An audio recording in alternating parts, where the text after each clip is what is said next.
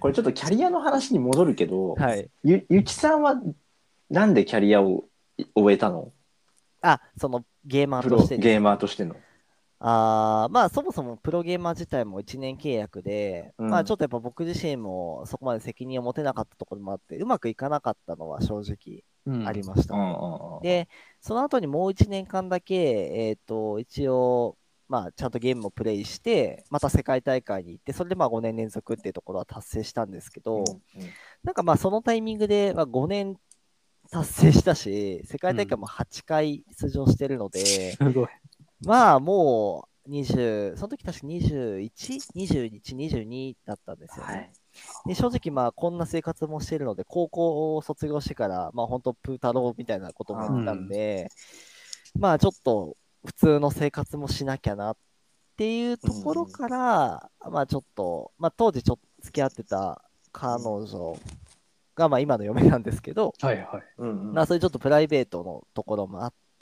うんまあ、一応競技シーンは、あー引退、引なるほど退、まあ引退とも言ってなくても、自然と消えてったっていう感じですかね。はい。プレイヤーとして活躍できるやっぱ期間が限られるわけですかね、プロゲーマーの方は。そうですね。海外で活躍してる方とかも、まあゲームによるんですけど、FPS だったら大体25を超えてくると、もうほとんど通用してなうわい。えーマジか。え、そでれすは、ねそうなんだ。なんだろう。こう、動体視力的な話なんですかそうですね。えっと、動体視力がやっぱもう圧倒的に大事で、なるほど。もう若い子、まあ本当に20ぐらいの子たちの反射神経がもうとんでもない。へで、動体視力って20代超えると落ちてくので、はいはい。うん、なので、まあ、そこからやっぱ通用しなくなってくるんですけど、まあ、トッププレイヤーになってくると、やっぱ予測がすごくて、そうですよね。なんか、あと頭で勝つというか。ああー、そうです、そうです。うんーうんだから僕自身もやっぱり予測は結構つ後半使ってて、正直その、例えばフラッシュって言ってこう、画面がもう真っ白で何にも見えはないいはい。うんけど、もうマップの構造を覚えてるん で、あの白くても移動できるんです よ、うんうんうん行きたいとこすに。ごいな。ああとは、あのー白、ここで白くなったっていうことは、ここから敵が出てきて、こういう打ち方をしてくるから、そこ打っとこうで殺します。す げえ。はい。そういう予測がやっぱ強くなってくのはありますね。まあ、でも、言ってもやっぱり20代中盤ぐらいっていうのが、はい。まあ、キャリアの中で言うと、その、業界の中では、うん。ある程度もうベテラン層として、はい。まあ、引退するかしないかみたいえーじゃなあぐらいなんですね。おっしゃる通りです。そうなんですねはうい。ん本当にじゃあその後のセカンドキャリアまさにうん。ちゃんと考えなきゃいけないよね。そう。なはい長いですもんね。いや、もうおっしゃる通りで、その後ってやっぱり今保証されてないところがあるので、なんかまあ確かにここに対しては僕自身も何かこう、そういうゲーマーに対して支援ができないかっていうところは模索はしてるんですけど、やっぱなかなか現実として難しいっていうところはあります。。ねロールモデルもないでしょうしねないですね、今まだ。ね。ないですもん ね。そうですよね。かといって、まあ、何か、例えば、別のスキルを身につけてらっしゃるとか、はい。そういうことよりか、もう本当にプレーのところに集中しそうてだよね行ってきた人生ですもんね。いやー、そうですね、おっしゃる通りです。うーん。だから、まあ、今回、今回というか、まあ、私がかなり、その、キャリアとしては異色かなと思っていて、はいはい。うんと、大体まあこの手の業界の方って、えっと、まあ本当に一般職に就くか、えっと、ゲーム会社でプランナーをやる。ああ、なるほど。プレイヤー目線で。はい。か、えっと、本当にその e スポーツ系に引き続き関わっていく。大体このはい3つに分かれていくかなって思うんですけど、もううん圧倒的にやっぱ一般職というか、ゲームから離れちゃう方の方が多くうて、ん。で、まあ理由としてはやっぱコミュニケーション能力、能力がそんなにあー高くない。るほど方があそうなんですね。多いは多いです。まあ、あのーやっぱインタビューとか見てても拙い感じの方はどうしても多かったりするので、逆にやっぱ喋れるとスター選手になってくるはいはうい。んうっんていう傾向はありますね。あとはその、まあ、ゲームが上手いから、じゃあいいプランナーになれるかっていうとまた違うかなって思っていて、うんあのー個人的な分析でいくと、2パターン、そう、うまいゲーマーっているんですけど、うんはい。感覚派と理論派がいるんですよ。なるほど、なるほど。はい。うんで、えっと、僕は完全感覚派。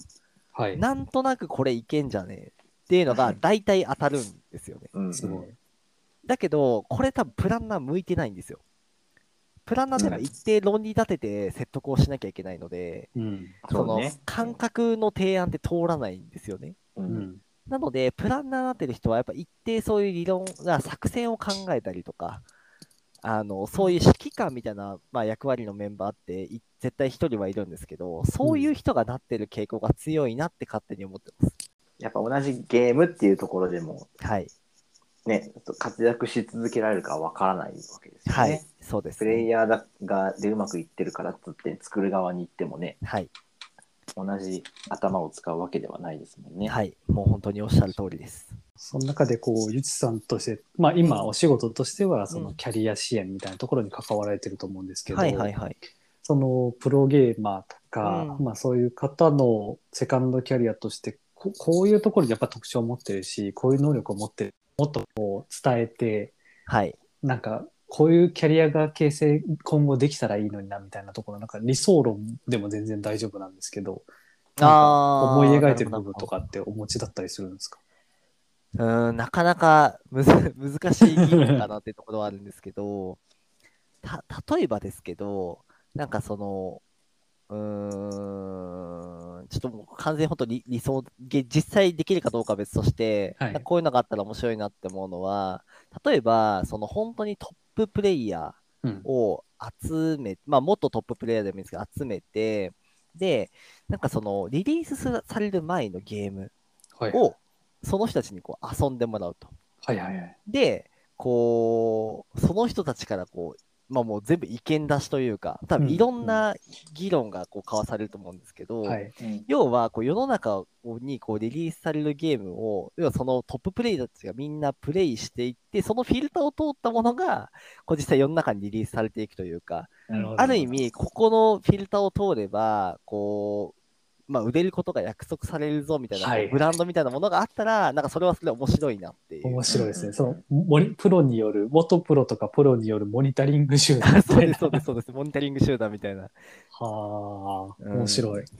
なんかそういうのはなんかあってもいいのかなとは思いますけどね。うんううんん。まあ、要はそこの、まあ、お墨付きはい。が、その帯的な、うん小説とか本とかでいう帯的な感じで入っていたりとかあすそうですると、はい一気にこう価値がとかブランド力が上がるみたいなのがあるかもしれないですね。そうですね。あーなんか本当、今、急に思いついた、あの、ジャストアイデアなんですけど、なんかそういうの、ちょっといいなって今思ってます。うん。面白い。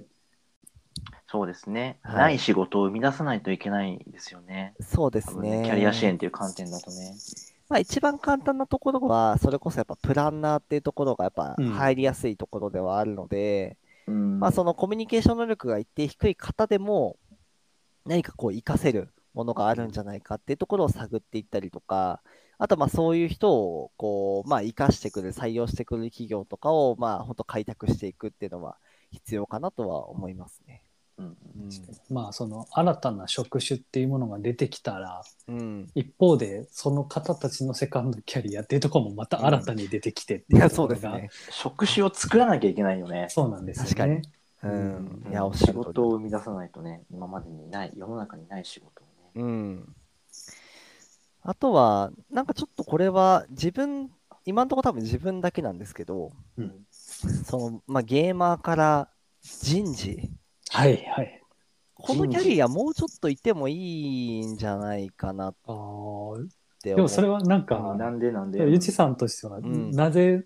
そういうキャリアになったかみたいな、ちょっと先ほどお話もありましたけど、はいはいはいはい。その適性みたいなのって感じましたえっとですね、こはれいちょっとあの、すごい正直、たて建前というよりかは、ちょっと本音で話すと、はい。実は人事をやる気は全くなかったです。うんあ、そうなんですね。で、えっ、と、まあ、ちょっと当時、結婚もして、まあ、働かなきゃが、まあ、一番にあったんですけど、はい。うんあの、まあ、ハローワークに行ったんですよ。おうはそいし。たら、えっ、と、まあ、いろんな企業を紹介してくれるんですけど、まあ、高卒で、まあ、4年も、まあ、プラプラしててなんていうところです。まあ、そんなないんですけど、まあ、若いだけで行けるところを、まあ、いくつか受けてて、それこそ、こう、システムエンジニアとか、はいはい。えーキャンディー工場とか、おおキャンデなるィほー工ど。場。はい。あのまあ、そういうところもいろいろ受けてたんですけど、まあ、その中でその担当してくれたあの、まあ、キャリアアドバイザーというか、まあ、その方が、うん、あのまあ、スカイプができれば入れる会社らしいよって紹介してくれたのが めまちあゃく前ちゃハードル低いやん。そうなんですよ前職の、まあ、はい会社で。で タイプ入社なんですね。はい一応、まあ、そういう感じで行ったんですけ ど、で、もう職種もわかんないし、会社もなんだここだ、なんだここっていう、まあ、当時の印象でいくと感じだったんで、もう何の会社かわかんないんですけど、とりあえず面接しに行って、ゲームの話をひたすらしてたら、まあ、はいもう翌日に内定が出て、すごいほね。うはい。で、まあなんかゲーム好きだし、まあスポーツもやってたし、面白いじゃんっていうのと、まあ人事だったんで入社後に自分の評価シート見れ見れちゃったんですけど、ああ、なるほど。社長がまあし僕のこと知ってて、ね、面白いから入れてみればみたいなコメントが 書いてあっあて、それが本当にきっかけで、別なるほにど人事の志望動機とかも何にもなかった。ーうんうんですよただ、なんかその、実際ゲーム会社に入って、そういうプランナーとかエンジニアとかデザイナーとか見てたときに、うんなんかこれ、やっぱ自分はあくまでやっぱプレイする側であって、はい。作り手じゃないなって感じた部分はあったんですね。それこそやっぱうん論理的な部分だったりとか、結構やっぱ深く考えて、感覚だけでゲームみんな作ってるわけじゃなかったんで、まあ、これは違うと。うん。ってなった時に、あ、逆に言うとこういう人たち支援して、自分に面白いゲームプレイさせてもらおうっていうのが、なるほど。結構こう思い浮かんだところあーがす、ごいわかる、それ。はい、あって、うんであれば、まあ、ゲームも自分自身すごい好きだし、ゲームのことも、はいまあ、ある程度理解はしているので、まあ、これを活かして、そのゲーム業界で活躍してくれる人を探し当てるのって楽しいんじゃないかなって思ったのが、まあ、一番のきっかけですかね。なるほなど。る今ほ、ど英雄さんもすごいわかるって言ってましたけど、はい。なんかそ思のい浮かん発だ想とかありすまごいすわかかります。僕もちょっとキャリア支援的な仕事してるんですけど、うん。あのエンタメ的なものが好きでうん。入ってるんですけど、うんあの自分では作れないと。うん。じゃあその作る人がちゃんと適材適所の環境にいることによって面白いコンテンツが社会に出るわけなんで、うん。キャリア支援の仕事してたら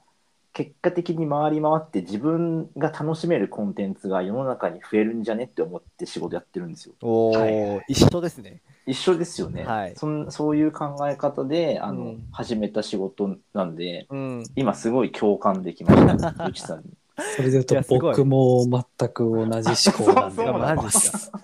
すごい、こんなことあります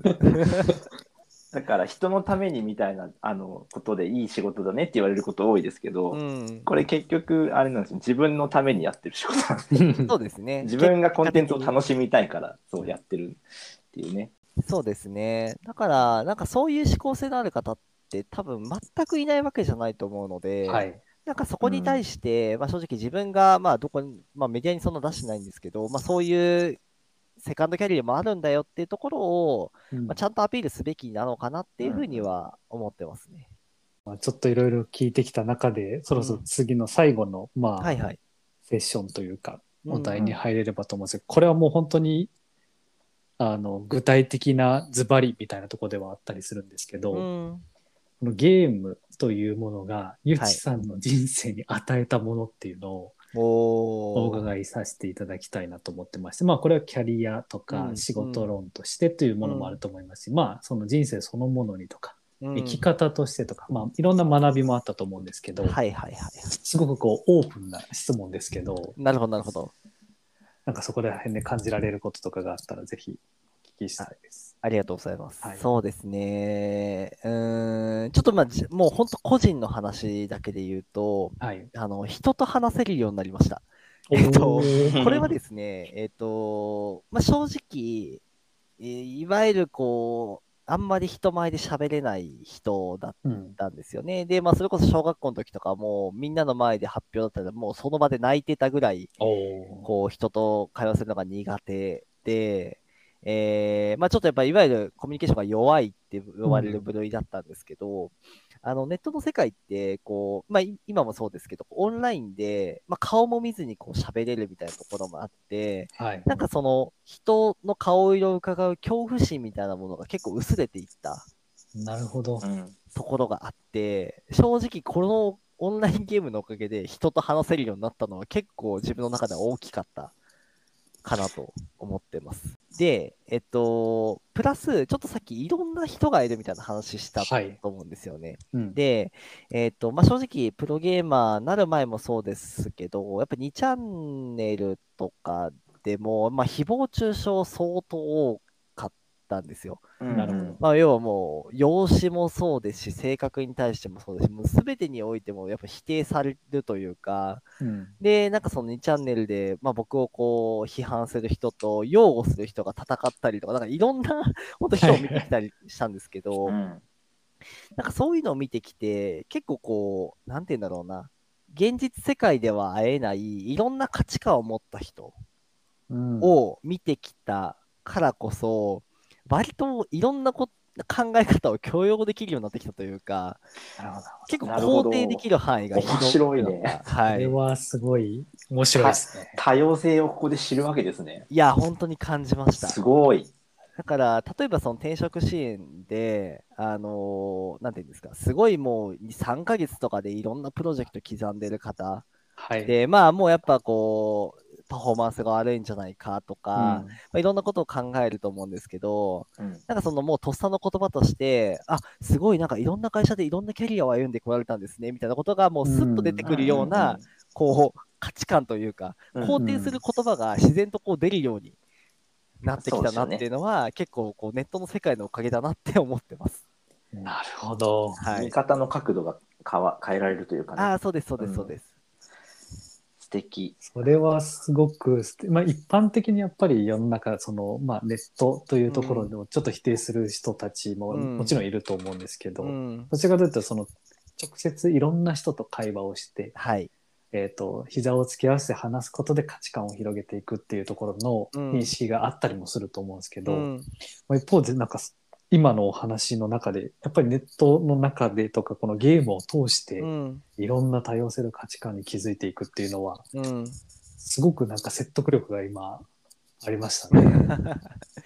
そうですね、多分現実世界だとなかなかこれって、まあその本音とかってはあ表に出さない方もたくさんいらっしゃると思いますし、はい。うんどうしても同世代の方とかとの交流が増えると思うんですけど、うもん、うネットの世界はそんなの関係ないので、そうですよね。うん、全然、まあに、僕自身が10代の時に、やっぱ40、50の方とかうんとの交流もたくさんありましたし、逆になんかすごい下の世代とかもありますし、めちゃくちゃある意味でび平等というか、あそうですフねラットの関係の中ではい、同じものを楽しんでるっていう状態ですもんね。そうですね。あーいや、これはでも、ヘイユーさんも子育ての上ですごく大事な、大事な視点 観点かもしれないですねんかねやっぱりいまだにゲームに対してこうはいネガティブに捉える方いらっしゃるじゃないですか。はいはいはいなんかは頭悪くなるぜとかね、い。はい。そういうコミュニコミュニケーション取りづらくなるよみたいなうん。の話もよく聞くんですけど、うん今話してもらった内容って、ま、もう真逆だもんねゲームをうんゲームをきっかけにコミュ障になるんじゃなくて、コミュニケーションが取れるようになった人がここにいるっていうのはうん。すごいす素敵ですよね。うんうんなんか世界の縮図みたいなのがゲームの中にあってそれをちゃんと現実の世界でポジティブに捉えてこう交流広げてるみたいな感じうん。うん。をゆちさんはされていて。うん。やっぱりこう、まあコミュニケーションのツールとしては、あのすごく、なんですかね、入りやすい。本当ですよね、もうまさにコミュニケーションツールだねゲーム今。そうであすよね。そうですね。うん。で、あのこれちょっと僕、すごい好きな言葉があって、うん。前の会社の社長の言葉なんですけど、ゲームには飽きるけど友達には飽きないっていう。言言葉があってこの手のゲーム、オンラインゲームって、まあ、確かにゲームって同じことずっとやってるので、飽きは来るところはあるんですけど、その中にいる友達がいる限りやり続けちゃうんですよ。うんうんうん、要はもうそれってゲームをやってるというよりかは、その人と遊ぶことが目的になってる。そうだね。はい。なので、なんかやっぱそれぐらい、そのゲームってその人をつなげる影響力が強いんだなっていうふうには感じてます。